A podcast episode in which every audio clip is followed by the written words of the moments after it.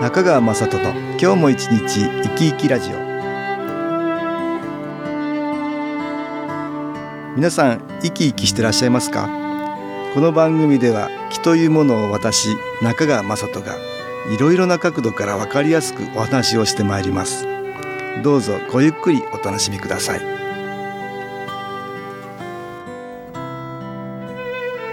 中川雅人の今日も一日生き生きラジオ。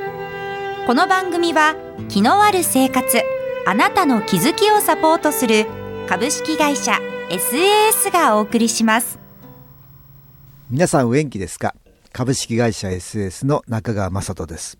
今日も東京センターの佐久間一子さんと気についてのお話をしたいと思います。佐久間さんよろしくお願いします。はいよろしくお願いいたします。あの年末ですのでね今日が今年最後の放送になりますね、はい。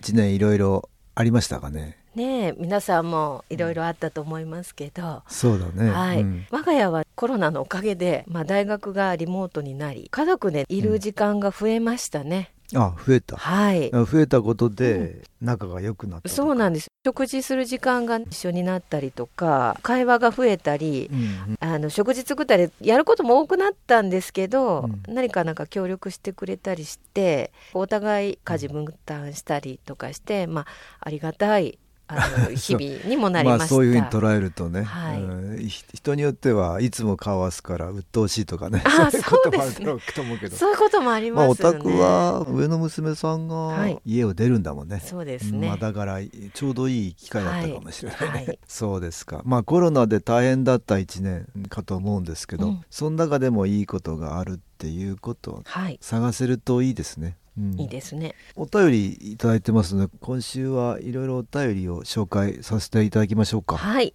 ではご紹介いたします。今年はコロナで生活が大きく変わったと思われる方が多いと思いますが、私自身は消毒や仕事の減少など変化はありましたが、他ではそれほど激変したことはなく、むしろストレスが減り、体も休めることができ、病気することもなく過ごせたありがたい一年でした。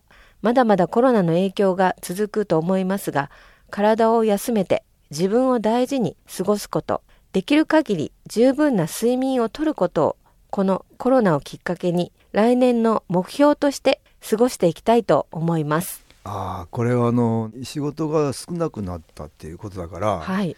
少し休めるっていうことになったんだと思うんだけどはい。逆にあのこの体を休められることで、うん、とってもプラスになるっていうことが分かり得たったと思そうですね。うん。来年の目標でね体を休めって書いてるけどね。睡眠をとるってね。大事なんだね。忙しいとねまあ無理もある程度効くから、そこをおざなりになってねついつい体を痛めつけてるっていうことになってるから。軽視うんし,、しちゃいがちですけど、やっぱ睡眠って大事ですよそうだね、うんだからこの機会にそれを知れたっていうことだから睡眠しっかりとるっていうのを忘れないようにしていただくのね、はい。いね。仕事がなくなってちょっと大変なそういう方もいらっしゃるかと思うんだけどね、はい。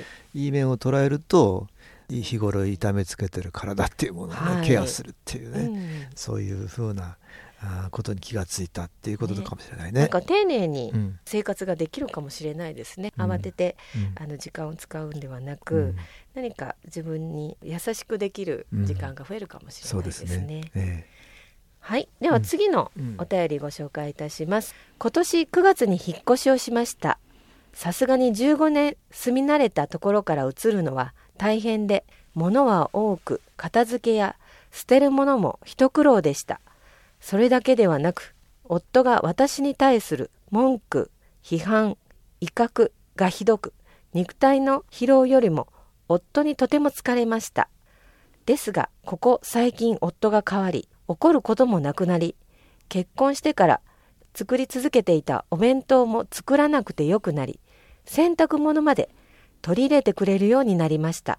良くなってほしくないと思っているマイナスさんがたくさんいたのかもしれませんが、マイナスさんも変わってくれたのかもしれません。これも新機構のおかげだと思います。ありがとうございます。ここで音楽に気を入れた CD 音気を聞いていただきましょう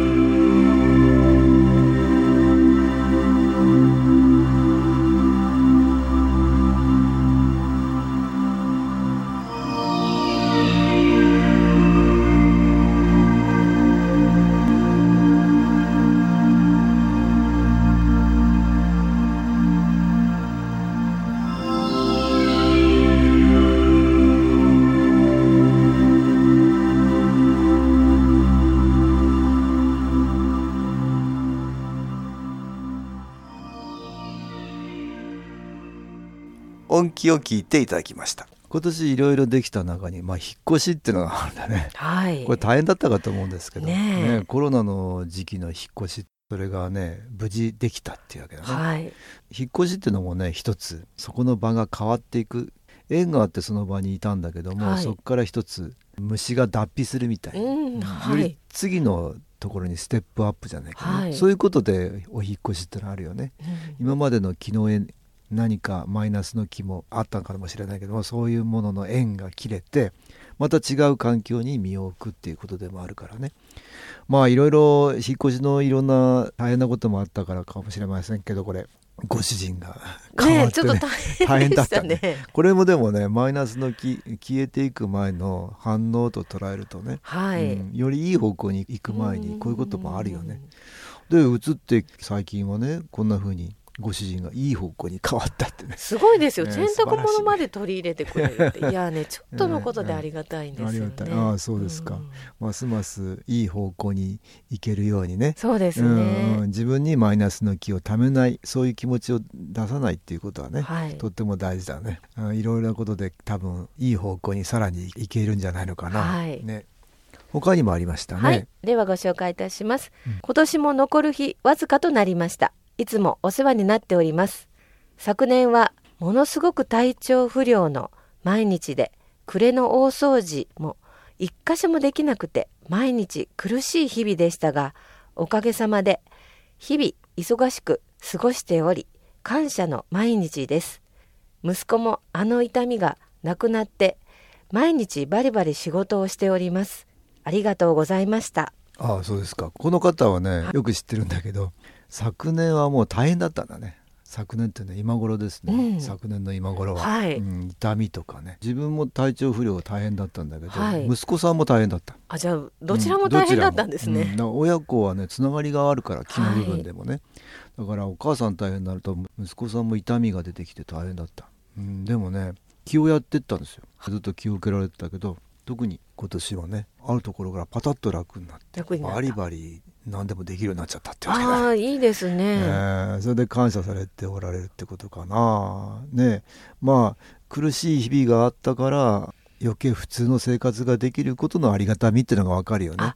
そうですうねん、それでそのありがたいって感謝できるっていうことなんだけどね、うん。えー毎日平和に普通に暮らせることがいろんなプラスの機の応援で成り立ってるっていうことなんだよね。だからそういうものに感謝できるととってもいいと思います。ますますねあありがたいっていう気持ちを忘れずにはい。日々過ごしていただくとよろしいかなと思いますね次もありますね、はい。どうぞ。最近の息子は何でもプラスに変換できるようになりました。バスに乗り遅れてももう少し勉強ができる。寝坊してもたくさん休養ができて元気になれたとか。先日の夜ご飯の時に主人がコップに目一杯の焼酎のお湯割りを作りました。さあ飲もうという時に袖に引っかかりそれをこぼしてしまいました。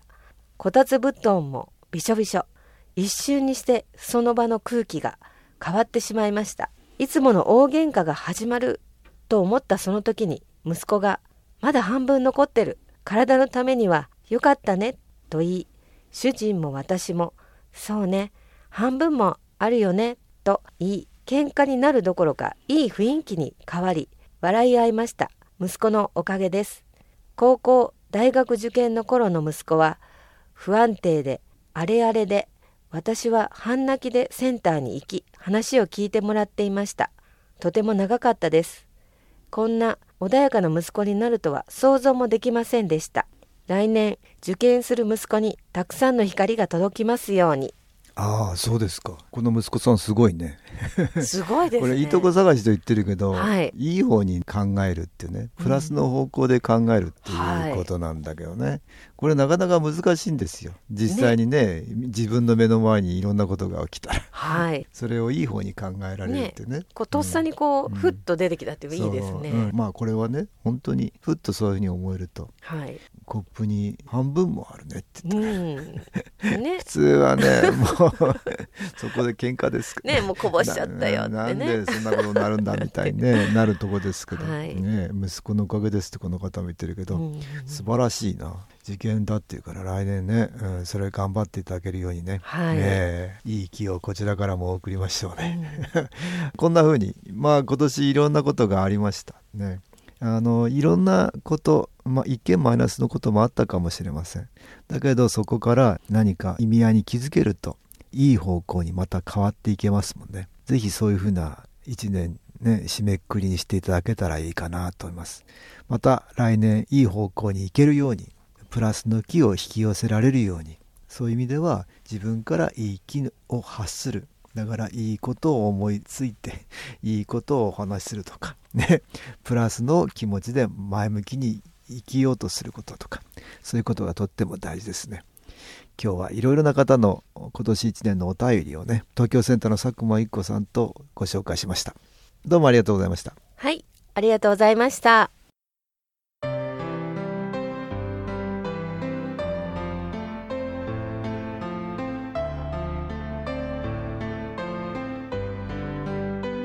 株式会社 SS は東京をはじめ札幌名古屋大阪福岡熊本沖縄と全国7カ所で営業しています。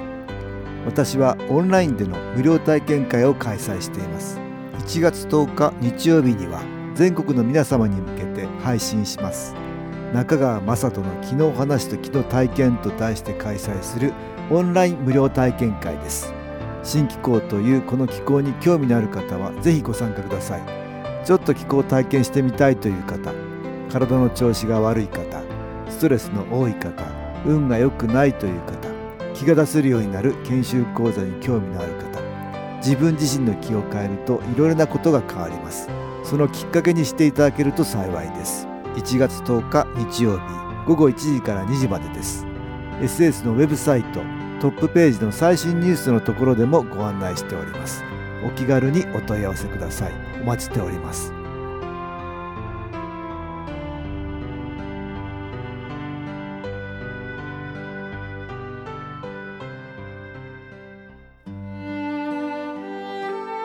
かがでしたでしょうか？この番組はポッドキャスティングでパソコンからいつでも聞くことができます。SAS のウェブサイト www. 新機構 .com 新機構は SHINKIKO または FM 西東京のページからどうぞ。中川雅人の今日も一日生き生きラジオ。この番組は気のある生活あなたの気づきをサポートする株式会社 SAS がお送りしました。